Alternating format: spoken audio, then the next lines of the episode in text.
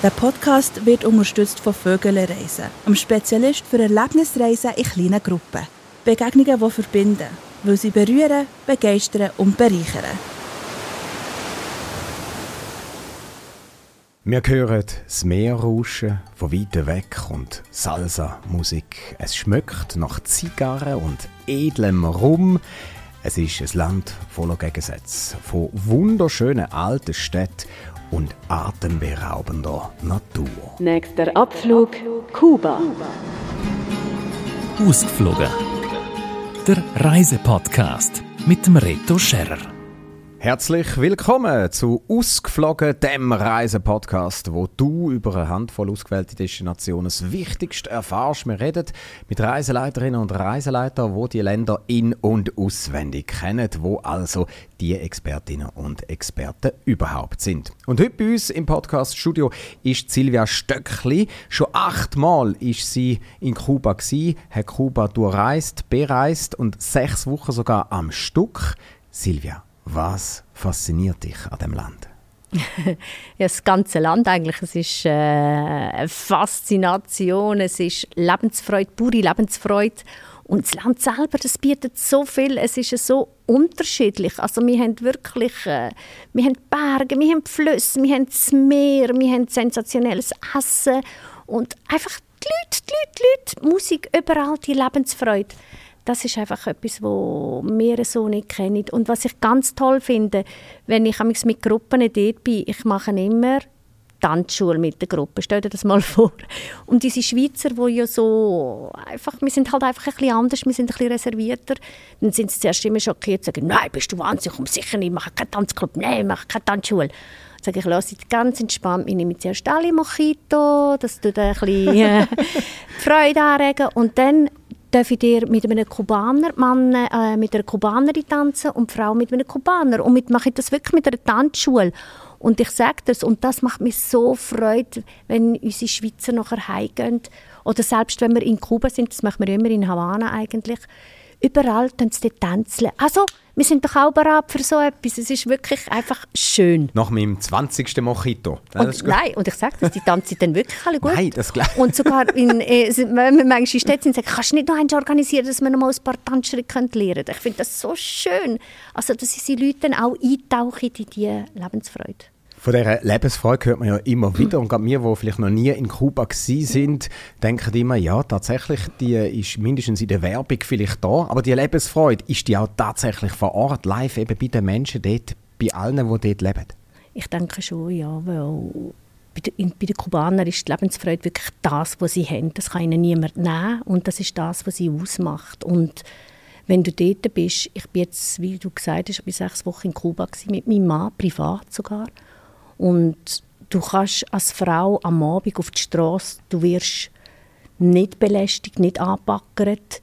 Also natürlich, hola, guapa und so, aber das gehört zu Kuba, das mit dem wir können Und äh, ja, die teilen das Wenige, was sie haben, sie teilen es mit dir. Sie sind einfach, äh, die leben heute und jetzt. Heute ist ein Tag, heute wird gelebt und was morgen ist, sehen wir dann. Also ist es auch so, dass wir Schweizer, die ja mehrheitlich so vom 8. bis zum 5.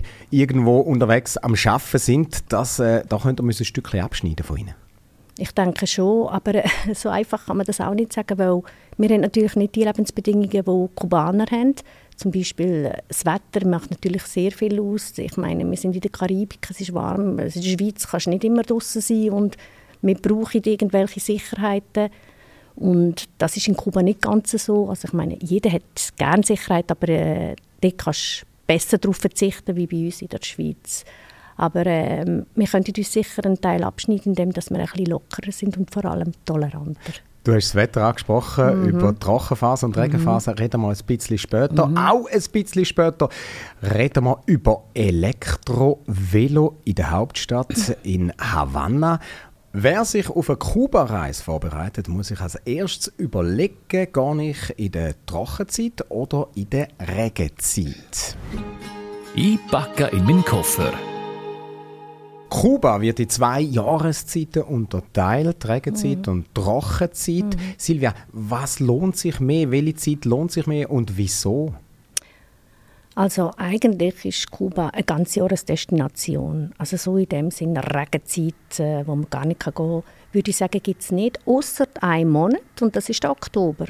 Der Oktober ist wirklich der Monat, wo sehr viele Stürme und Hurricanes äh, Übers Land fegt. Genau, es fängt ja bei Florida unten an, also eigentlich schon äh, Amerika und dann die Ausläufe die kommen einfach auch nach Kuba und Kuba wird leider sehr häufig getroffen von diesen Hurricanes. Also dann ist es wirklich Oktober, ist es wirklich ungemütlich oder sogar auch gefährlich wegen diesen Stürmen?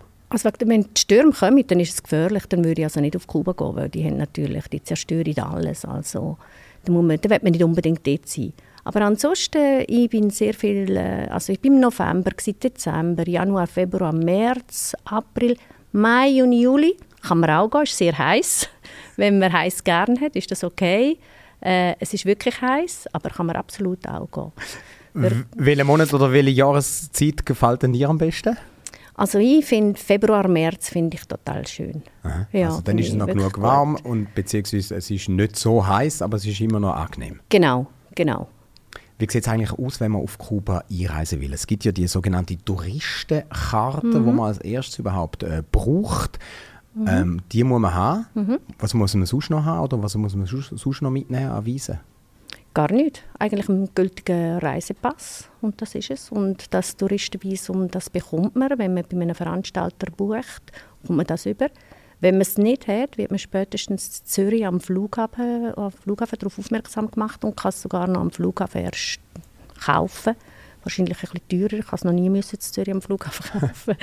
äh, ja, also das ist kein Problem, das kommt mir sehr gut. Also die Touristenkarte, die kommt ihr dann einfach so über, beziehungsweise die kann man bestellen oder eben über den Genau, man kann sie im Internet bestellen. Wenn man über ein Reisebüro bucht, kommt man es mit den Unterlagen über. Das ist Bestand vom vom Package, wo man dann natürlich kauft und, äh, oder eben, wenn man individuell geht, am Flughafen alles spätestens. Generell für die Vorbereitungen, ähm, komme ich alles über in Kuba, gerade auch vielleicht ein bisschen notfallmäßig, oder muss ich gewisse Sachen äh, im Hinterkopf haben, die ich, wo ich von daher mitnehme? Mm, ja, also Medikamente, Medikamente würde ich schon von der Schweiz mitnehmen, weil man sagt ja immer, also wir sagen nicht nur, Kuba hat sehr gute Ärzte, sehr gute Ausbildung, aber es fehlt an Medikamenten. Mhm. Die haben wirklich äh, kein Medikament oder sehr, sehr wenig. Wir haben internationale Kliniken in Kuba, aber auch dort äh, wirklich Medikamente, die man braucht, mitnehmen. Ich habe im Internet gelesen, zum Beispiel auch ein Hygieneartikel für Frauen, sei ein Mangelware oder können zu einem Problem werden. Wie siehst du das? Ja, das ist bis anhin immer so gewesen. Wir haben wirklich Hygienenartikel nicht nur für Frauen, sondern wir haben ja, ich weiß nicht, ihr habt das sicher alle schon gelesen, wir haben äh, in Kuba müssen WC-Papier suchen, müssen bunkern, wenn es mal gibt und so. Allerdings ist das jetzt heute so, äh, dass äh, es neue Läden gibt, wo man diese Sachen kann erstehen kann, aber extrem teuer. Mhm. Für Kubaner unerschwinglich. Für Touristen, ja gut, für uns ist es. Kostet es nichts. Also kostet es nichts. Ja, ja. Ist es, es, ist auch teuer, ja, aber genau, nicht so, genau, man genau. es zahlen. Ja. Wenn du sagst, für Kubanerinnen und Kubaner WC-Papier äh, nicht möglich zu kaufen, wie lösen die das Problem? Ja, das ist im Moment ein bisschen die Sache, die ein bisschen tricky ist. Äh, äh, es hat einen sehr grossen Umbruch in Kuba jetzt, äh, vor allem auch nach Covid, wo die ganzen Tourismus-Sachen äh, weggefallen sind. Der Tourismus ist die Einnahmequelle von Kuba und wenn der Tourismus fehlt, dann fehlt es an allem, weil, wie wir wissen, ja, hat Kuba immer noch das Problem mit dem Embargo. Äh, schwierig, in der Wirtschaft irgendwie etwas zu machen. Dann haben sie äh, die Landwirtschaft, wo eigentlich früher eine Planwirtschaft war, wo man hat können anbauen und etwas haben. Das ist äh, auch nicht mehr das. Die Jungen wollen nicht mehr in der Landwirtschaft arbeiten. Die haben natürlich jetzt durch das, dass man Internet hat und besser informiert ist, sehen die, was in anderen Ländern geht. Und sehr, sehr viele junge Kubaner wollen leider, leider äh, die wunderschönen Inseln verlassen und äh, ein anderes Leben suchen. Wir wollen sie aber nicht verlassen. Wir wollen dort in die mhm, Ferien gehen. Mhm. Die Sprache in Kuba. Mhm. Kommt man mit Englisch ähm, durch oder ist das noch von Vorteil, wenn man sich ein paar Brocken Spanisch aneignet, bevor man dort reist? Ich denke, es ist immer schön, wenn man in der Landessprache irgendwie etwas kann sagen kann, wenn man ein bisschen Spanisch kann. Aber natürlich, äh, Kubaner sind sehr gebildet, darf man so sagen. Die können das wirklich alle fast Englisch und da kommt man also sehr gut durch mit Englisch. Oder mit, man hat ja Hände und Augen und Füße und man kann so sich verständigen. Man ist in Südamerika, also, also in Südamerika, es ist ein karibischer Staat und alle die Latinos, die wollen die wollen reden, die wollen kommunizieren und da kann man mit Händen oder wenn man schaut oder mit irgendwie etwas erklären, man kann sich immer äh, verständlich machen. Also und du hast am Anfang Problem. ja gesagt, auch als Frau kein Problem, man kann zu Abend raus, man fühlt ja. sich sicher, aber die Sicherheit mhm. ganz grundsätzlich, also muss man nicht Angst haben, dass man irgendwo mal äh, beklaut wird oder dass man sonst irgendwie in eine brenzlige Situation hineinkommt? Gut, mit dem Beklauen, was, das, was, ist, was soll ich dir sagen, gell? mit dem Beklauen, beklaut kann man überall werden, manchmal sind es sogar Touristen die dort äh, gestrandet sind. Also, und äh, es gibt vielleicht auch Kubaner, die klauen. Also ich meine, wo Angebot nachfragen. Also wenn ich in Kuba bin, habe ich, trage ich überhaupt keinen Schmuck und nichts. Ich ja. laufe ganz normal um mit Jeans, mit Dingen. Ich denke immer, man sollte einfach sich immer ein bisschen diesen Ländern anpassen. Generell jetzt ob das Kuba ist oder überhaupt ganz Südamerika, man läuft einfach nicht wie ein Weihnachtsbaum rum, obwohl jetzt ja bald Weihnacht ist. Ja, oder schon vorbei ist. Ja, genau. Aber ist ja dann wieder das Jahr, das ist ja auch gut. Genau, also einfach äh, sich anpassen und dann äh, kommt man eigentlich sehr gut davon. Aber Kuba ist wirklich von ganz Südamerika, wenn ich das anschaue, wirklich ein sicheres Land, würde ich behaupten. Wer an Kuba denkt, hat nicht selten auch das Bild von der Hauptstadt Havanna im äh, Kopf mhm. mit den farbigen Häusern mhm. und den Oldtimer auf der Straße. Mhm. Soll ich oder soll ich nicht? Havanna oder das Rom von der Karibik, zwei Millionen Stadt. Silvia, muss man die zwingend gesehen haben oder nicht? Unbedingt. Unbedingt. Also Havanna ist so, ich sage, die alternde Diva. Wobei jetzt kann man das auch nicht mehr so sagen, weil die Altstadt von Havana ist vollkommen restauriert und renoviert. Wunder, wunderschön. Ein Platz nach dem anderen. Einfach ein Juwel. Und selbst wenn man äh, nur außen die Fassade gemacht hat und innen dran vielleicht neuere Sachen gemacht hat, also nicht mehr der Altstil, Jugendstil oder was immer man hatte, äh, es ist traumhaft schön. Dann am Malecon, unten, das ist äh, an der Promenade am Meer, unten, wo man, kann, wo man sagt, es ist der grösste Balkon der Welt, wenn man dort entlang spaziert. Kubaner gehen sehr viel am Malecon spazieren am Abend. Man trifft sich dort, man hat so äh, Konversationen, man geht fischen, man trifft seinen Schatz oder was weiß ich was. Dort unten gibt es noch so die alten, wunderbaren, schönen Häuser einmal, wo halt da sind und langsam zerfallen. Aber das gehört auch zu Kuba. Also ich meine, wenn wir alles so wollen, wie da schön, super schön gemacht, müssen wir da bleiben. Das, das trägt auch zum Charme zu. Und gut, ich bin auch schon manchmal dort unten vorbeigefahren und dachte, mm, schade, das sollte man jetzt einfach machen. Aber sie sind dran und sie machen so gut, wie sie können. Und wenn sie wenn sie wieder irgendwie Baumaterial haben oder Geld haben, dann wird das wieder äh, gemacht und also wunderschön. Und dann von der Kunst, Kunstliebhaber in Havanna hat so gute Künstler. Das glaubt man nicht, was die auf beibringen. Und ich denke, das hat auch damit zu tun, weil die nicht so viel haben. Wenn man nicht so viel hat, ist man viel kreativer. Man schafft ganz anders und es gibt so schöne kleine Künstler mit, in, mit ihrem Atelier, die man besuchen kann, die wirklich genial sind. Und natürlich Musik. Überall Musik. Also es ist so riesig, oder? Also Musik ist ja auch der Hammer. Also Musik in ganz Kuba und Trinidad vor allem ist dann die Musikstadt, wo wirklich Clubs sind und wo Sessions sind und wo man geht, geht tanzen und, und das Lebensgefühl und die Musik erzählt noch ein bisschen von dem, genau, wenn man, wenn ja. man in den Rausch hineinkommt. Das ist, das ist der Hammer und wenn man und man glaubt es nicht, wenn man in Kuba in so Restaurants geht oder so, da gibt es die, die Havana-Clubs, das hat nicht nur mit Rum zu tun, sondern die gehen auch ganz betagte Herren und Damen. Und Immer schön angelegt? Schön angelegt natürlich. Und die tanzen, also mich kann da sich hinladen, aber denke ich, Mann, ich will nur einen Bruchteil so können tanzen, wie die tanzen. Das ist unglaublich. Und das hat auch mit der Lebensfreude zu tun. Das ist so, ah, wenn man die sieht tanzen, denkt man einfach, oh, wie schön ist denn das? Also auch Havanna, wirklich das pure Glück an Lebensfreude. Mhm. Wie viele Tage soll man denn äh, ungefähr einplanen, wenn man so ein bisschen zwei, drei, vier Wochen auf Kuba geht? Was soll man einrechnen für Havanna? Also wenn man vier Wochen hat, kannst du wirklich eine Woche in Havanna bleiben. Weil von Havanna aus kannst du auf Goimar. Goimar hat der Hemingway gelebt und hat dort äh, «Der alte Mann und das Meer» für alle. Alle kennen das Buch wahrscheinlich. Hat er dort geschrieben und dort ist Guimar, hat er auch eine Bar gehabt. Und die Fischer, die haben ihn ja vergöttert. Also, und auch einen ganz schönen Ort, schönen Ausflug dort hin. Und äh, ja, äh, von Havanna aus äh, kann man auch ins Vedado gehen oder ein bisschen weiter. Oder Was ist das? Ja, äh, das Vedado, das ist ein, ein schöner Wohnort, wo die Villen sind und so, Ah. wo Botschaften sind, wo man einfach dort kann wirklich flanieren und spazieren und in Havanna selber auch. Also ich meine, man kann zu Fuß alles machen. Man muss sich einfach Zeit lassen. Man kann den Prado durchlaufen, das ist eine Prachtstrasse. Und auf dem Prado sind auch immer Künstler, die ihre Bilder ausstellen. Und dann kommt man am Malecon runter, also ans Meer runter, mit den beiden Festungen, die dort unten sind. Und sich einfach Zeit lassen und genießen. Manchmal auch sich einfach Zeit lassen und hinsitzen und einfach das alles auf sich einwirken lassen, einsaugen. Oder dann bei den Hotels hat es wunderschöne Dachterrassen, da kann man einen schönen Sundowner nehmen, über die Stadtdächer schauen. Super. Havanna, wir Ja. müssen es unbedingt gesehen Unbedingt. Also, unbedingt. Kuba, wahnsinnig vielfältig. Äh, mir kommen zum Beispiel natürlich auch noch die karibischen originalweisen Sandstrände in Mhm, den Sinn. Äh, Was sagst du, was muss man nebst Havanna noch unbedingt in Kuba gesehen haben? Havanna ist nur ein kleiner Teil. Also unbedingt nach Vinales, Pinar del Rio gehen. Das ist die Geschichte.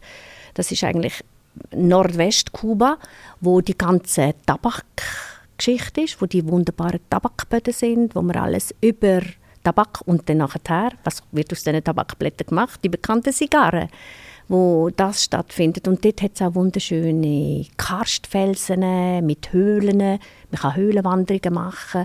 Oder man kann in den Untergrund gehen und in diesen Höhlen unten gibt es Flüsse, die man befahren kann. Also es ist wunder, wunderschön. Also das ist Binari del Rio Vinales. Dann kann man an Playa Larga gehen, macht man so eine Rundreise. Wenn du dir Kuba vorstellst, das ist ja wie ein Krokodil, das Ja. liegt. Und Havanna ist so, ja, am oberen Drittel. Pinar del Rio ist Westen. Dann gehen wir nachher Playa Larga, das ist im Westen, Süden.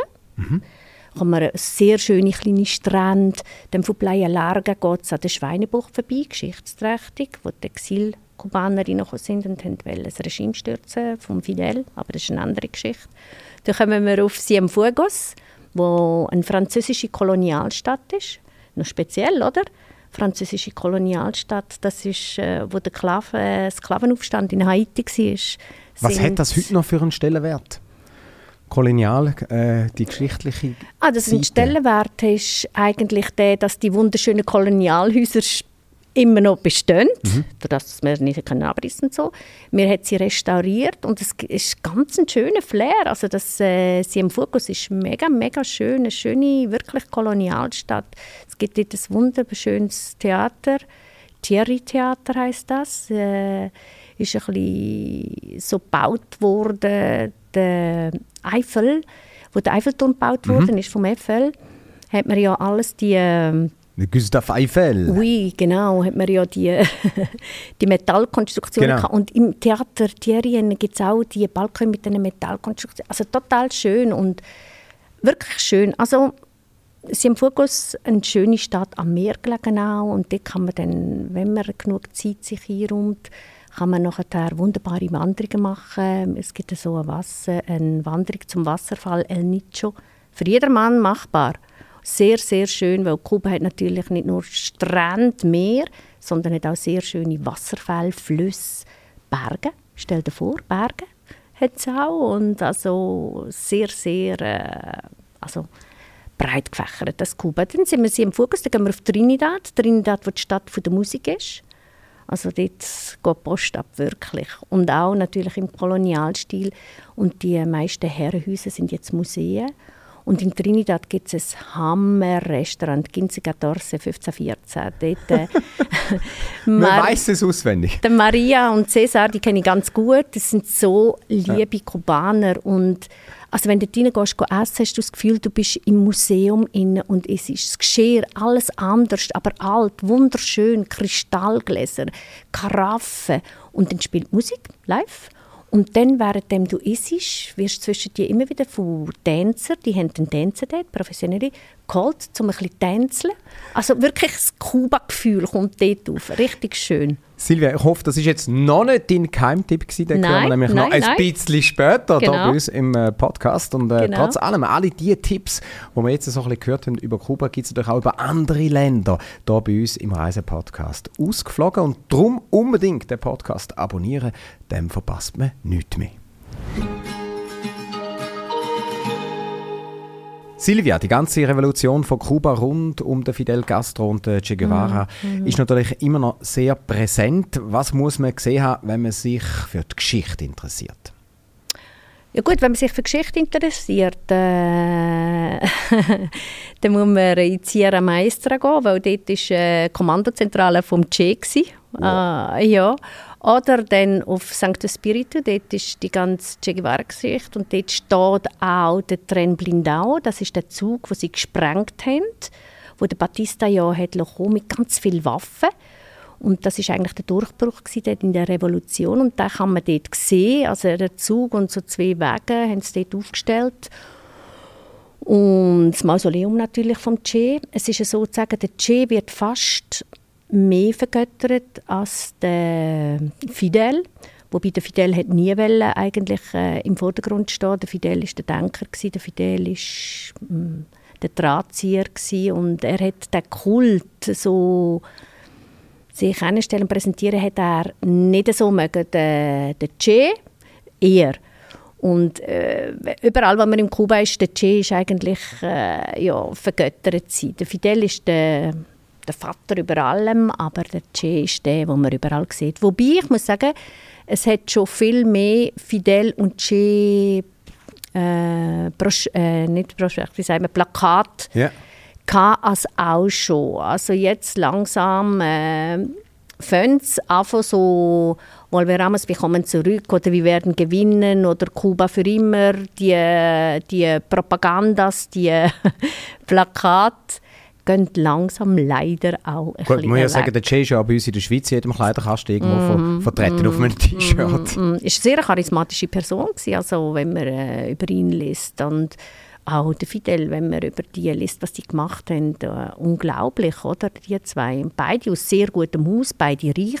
Wenn man denkt, der Fidel hat eine Karriere machen als Basketballspieler, hat sie abgesagt und hat, äh, hat sich wirklich für seine Sachen eingesetzt, wo er wirklich sein Herzblut dazugegeben hat. Also. Wir haben viel schon gehört über Kuba, aber jetzt kommt sie, meine absolute Lieblingsrubrik. Silvia wird uns jetzt gerade ihren ganz großen Geheimtipp verraten, wo man unbedingt muss gehört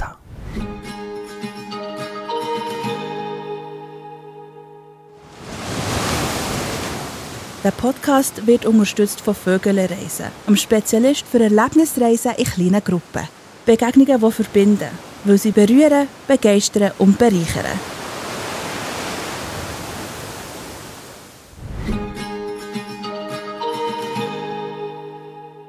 Silvia Stöckli, Reiseleiterin, unter anderem für Kuba zuständig, mit einem grossen Wissen von dem Land. Und genau von dem Wissen wollen wir jetzt von dir profitieren.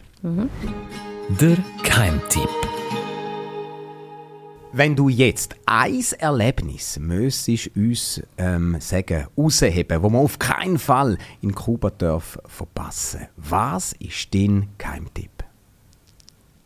Darf ich auch zwei sein? Ausnahmsweise dürfen es auch zwei sein. Also zum einen, wenn man in Havanna ist, ich glaube jetzt nicht, aber in Havanna gibt es äh, jemanden, der E-Bikes vermieten tut und wo man mit dem E-Bike kann eine Tour machen durch Havanna. Und Also wieso soll man das nicht glauben? Weil das mit dem Strom ein bisschen das Problem ist oder weil das einfach nicht so wirklich zu, zu Havanna passt mit diesen E-Bikes?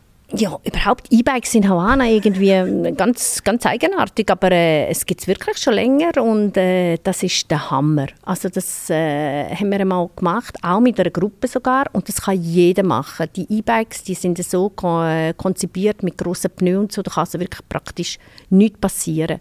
Und mit diesen E-Bikes Vorne dran fährt der Führer und dann äh, hat er einen riesigen Ghettoblaster hinten drauf auf dem Kofferträger. Und, und für uns, wir Schweizer, wir sind ja immer so akkurat und so schön und ruhig und, pum, tschuk, tschuk, und Salsa und Musik und, Und dann fahren wir los. Und wir fahren durch Gässli und durch Strassen, wo du sonst nie durchkommst. Und du, du, du, das Leben, du spürst das, du hast es rund um dich herum. Es gibt einen Stopp und natürlich gibt's, äh, wird rumgetrunken oder äh, äh, Mojito oder was man immer will. Ja, die Zigarre kommt erst später. Und dann fährt man weiter und es gibt Ausflüge, die gehen bis nach Goimar und dort tut man dann das Mittagessen am Meer schön und fährt dann wieder zurück. Also das ist wirklich ein super, super Erlebnis mit den äh, heissen die. Ja. Ich würde Also sofort wirklich, ja. buchen. Jetzt Ja. nimmt es mich Wunder, ob der zweite Tipp äh, das noch kann übertreffen Der zweite Tipp, da muss man selber ein bisschen etwas machen. Das ist, ich habe gesagt, es gibt Berge in äh, Kuba. Und zwar gibt es in Mittelkuba gibt's die Sierra des Cambrai. Und da kann man wunderschön go wandern. Also das sind sensationelle Wanderungen. Ah, und äh, da kann man, kommt man an Kaffeepflanzen vorbei. Man hat Wasserfälle, man hat Teich, wo man kann baden kann. Und für viele Ornithologen, die wissen das sicher, ist zum Beispiel Kuba, mhm. Kuba ist sehr, ist sehr äh, reichhaltig, ganz genau. Äh, der Nationalvogel ist ja der Tocororo, aber es gibt in Kuba den Elfenkolibri und da gibt es praktisch niemand mehr und sehr, sehr viele Ornithologen reisen wirklich wegen dem Elfenkolibri so ein kleines Ding auf Kuba und wenn den können sehen. Großartig. Ja, Hammer. Silvia, was sind eigentlich deine ganz persönlichen, schönsten Erinnerungen in deinem Herz an Kuba? Äh, meine schönsten Erinnerungen sind, als ich im Gas, in meinen Casa Particulares war. Casa Particulares Was sind, sind das? das sind äh, Unterbringmöglichkeiten. Und zwar dann private Leute in ihrem Haus dann dich bewirtschaften. Du kannst Ah. dort wohnen und dann dich Bed and bewirtschaften. Breakfast, so ein bisschen, Genau. aber noch intimer. Genau. Du hast dort ein Zimmer mit Dusche, natürlich eigene Dusche für dich. Und deine Gastfamilie macht dir zum Morgen. Und äh, das ist es dann, ja, bei dem Breakfast kann man sagen, genau, Casas Particulares. Und die sind so lieb und ich habe so schöne Kontakte gemacht mit diesen Leuten dort. Und das Teil zum Beispiel, wo ich in äh, Pinar del Rio war mit meinem Mann, wo wir länger dort waren, die Rosa, die hat uns bekocht. Am Abend hat sie gesagt, wenn du bei mir isst. Und dann haben wir gedacht, ja, wir tun sie unterstützen, oder? Okay. Äh, Die hat uns gekocht, das ist ja unglaublich gewesen. Dann hat sie für uns organisiert, dass wir können tanzen, Tanzlehrer ins Gas abstellt und also die sind so lieb, die machen alles für dich. Hat sie gesagt, ihr könnt go wandern, äh, Sonnenaufgangwanderung und und und. Also mir ist dann so nah bei den Leuten und gut, ist dann natürlich gut, wenn man ein bisschen Spanisch kann. Ich kann gerade fragen, e- eignet sich diese Art äh, von, äh, eben mehr bei jemandem bei der Familie die in Kuba für alle, die dort anreisen, oder ist das vielleicht äh, für, für die einen wahrscheinlich dann auch ein bisschen zu nah? Ja, es gibt sicher vielleicht äh, Gäste, wo es zu nahe ist, aber für die Gäste, wo es zu nahe ist, die, nehmen, sind das auch gar nicht in Erwägung. Ich sage, und alle, die Lust haben auf äh, Land und Leute kennenlernen, darauf einlassen. Genau, man muss sich einfach darauf einlassen, man muss äh, eine gewisse Toleranz haben und man muss einfach können, ja, sich darauf einlassen und äh, genießen. Silvia, danke vielmals, dass du uns erzählt hast über die bitte. Lebensfreude in Kuba. Großartig, merci vielmals für den Besuch bei uns im Podcast-Studio und dann das nächste Mal wieder, wenn du gehst, eine gute Reise. Danke vielmals. Ein Hinweis auf unser nächstes Reiseziel, das hören wir jetzt schon im Hintergrund.